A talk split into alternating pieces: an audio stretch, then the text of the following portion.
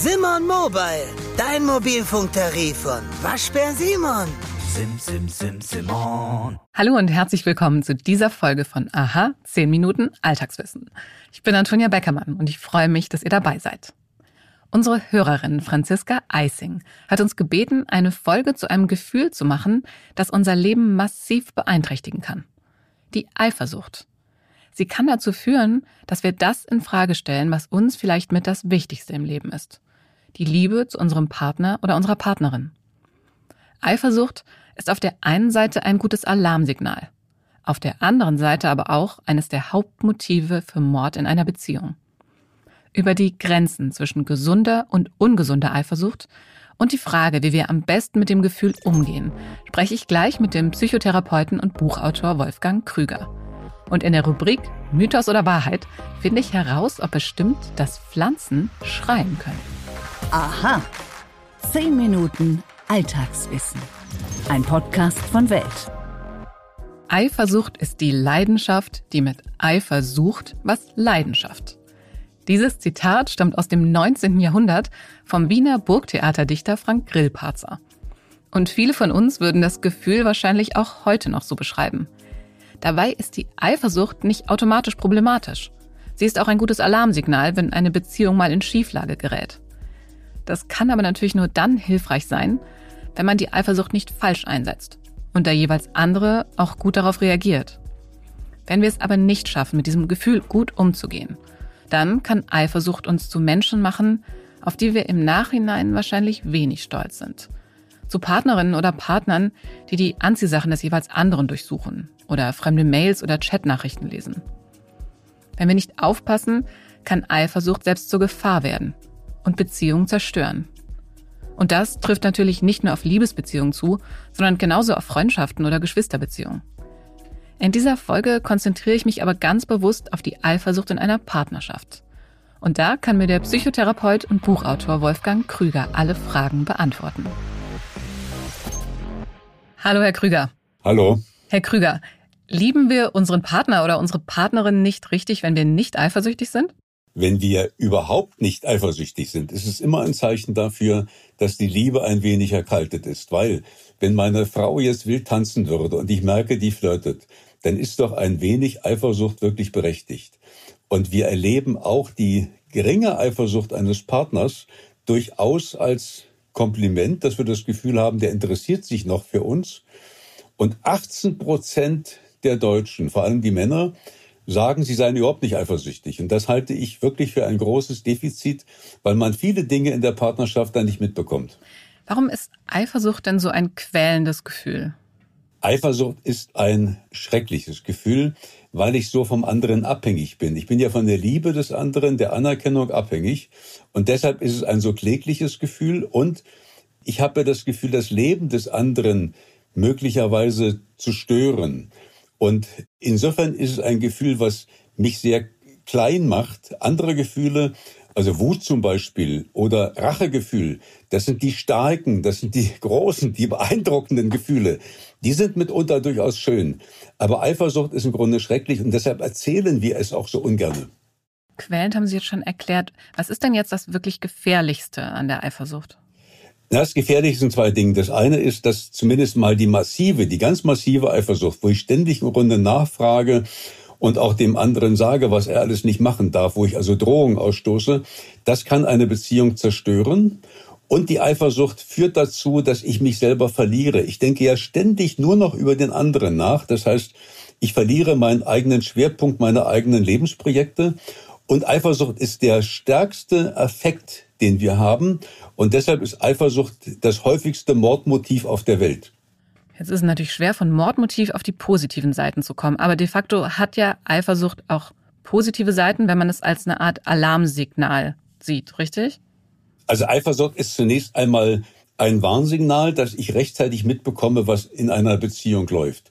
Wenn ich am Wochenende wenn ich verheiratet bin, wir sitzen zusammen und plötzlich erzählt der Ehemann von seiner Sekretärin. Das macht er sonst im Grunde nicht. Dann erzählt er irgendwann das zweite Mal am Montag im Grunde merke ich, der nimmt plötzlich ab, was ihm immer schwer fiel und der ist gut gelaunt und es liegt nicht an mir. da muss ich doch mal genauer hingucken, was da eigentlich los ist. Und wenn ich nicht eifersüchtig bin, kriege ich solche Sachen nicht mit. Und diese positive Bedeutung der Eifersucht als Warnsignal, das gibt es aber nur bei der leichten Eifersucht. Bei der sehr massiven Eifersucht ist es anders. Wo sind denn da jetzt genau die Grenzen zwischen gesunder Eifersucht und ungesunder Eifersucht? Eifersucht ist eine Angst und hat eine bestimmte Funktion. Das eine ist, ist eine Schutzfunktion, dass ich also mitkriege, wenn die Beziehung kaputt gehen sollte. Und das zweite ist, es hat eine Verbesserungsfunktion, dass ich also merke, was kann ich tun, damit die Beziehung besser wird? Dass ich mit dem Partner rede, dass ich möglicherweise auch gucke, dass mehr Nähe entsteht. Und wenn das nicht gegeben ist, also wenn die Eifersucht nur noch darin besteht, dass ich beobachte, drohe, wenn ich völlig außer mir bin, dann bin ich gar nicht mehr in der Lage, die Beziehung zu verbessern, dann wird die Eifersucht eher negativ. Sie haben jetzt schon das schöne Beispiel gehabt, eben mit dem Wochenende und dann am Montag. Wie können wir denn jetzt souverän mit der Eifersucht umgehen? Also zuerst mal als Eifersüchtiger. Als Eifersüchtiger müsste ich gucken, dass ich ein besseres Selbstbewusstsein bekomme weil die Eifersucht ist immer die Angst, ich bin austauschbar. Also was ist das Besondere an mir, dass der Partner mich nicht verlassen wird?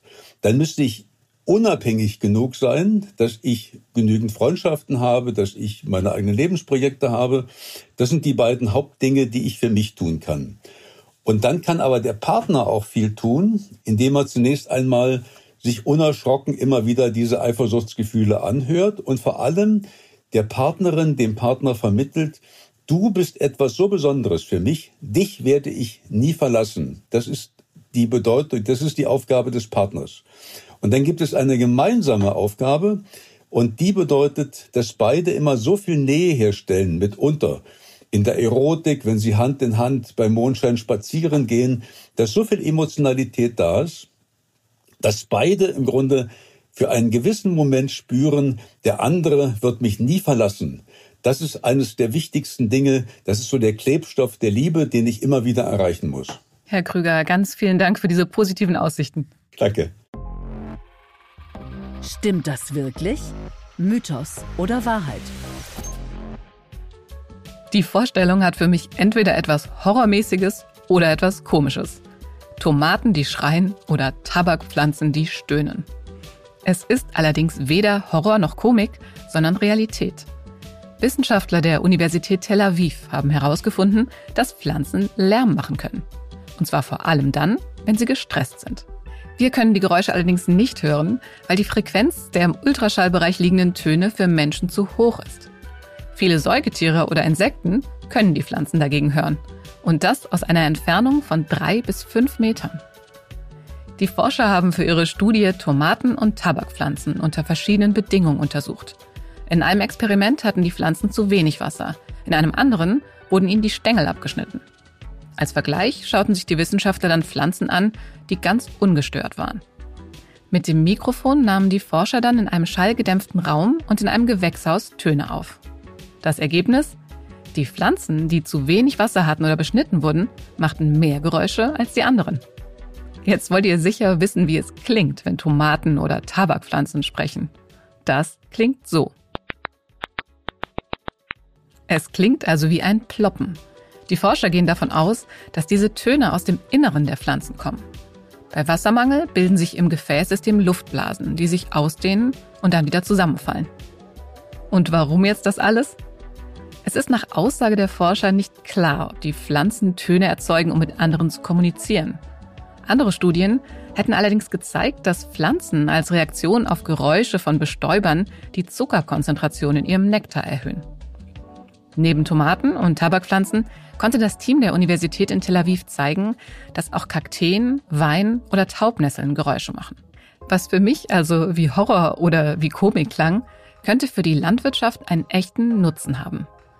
Anhand von Tonaufnahmen könnten zum Beispiel die Bewässerung von Pflanzen überwacht und effektiver gemacht werden. Den Link, unter dem ihr euch die Geräusche der Pflanzen anhören könnt, stelle ich euch noch einmal in die Show Notes.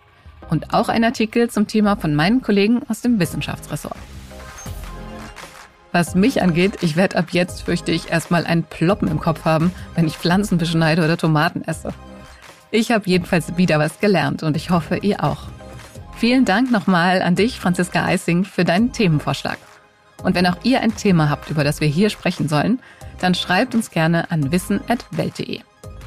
Und wenn ihr auch die nächsten 10 Minuten Alltagswissen nicht verpassen wollt, dann abonniert uns am besten gleich auf einer der Podcast-Plattformen. Bei Apple und Spotify könnt ihr uns auch bewerten. Macht es sehr gerne. Wir freuen uns. Mein Name ist Antonia Beckermann und ich wünsche euch nach überall hin einen wunderschönen Tag.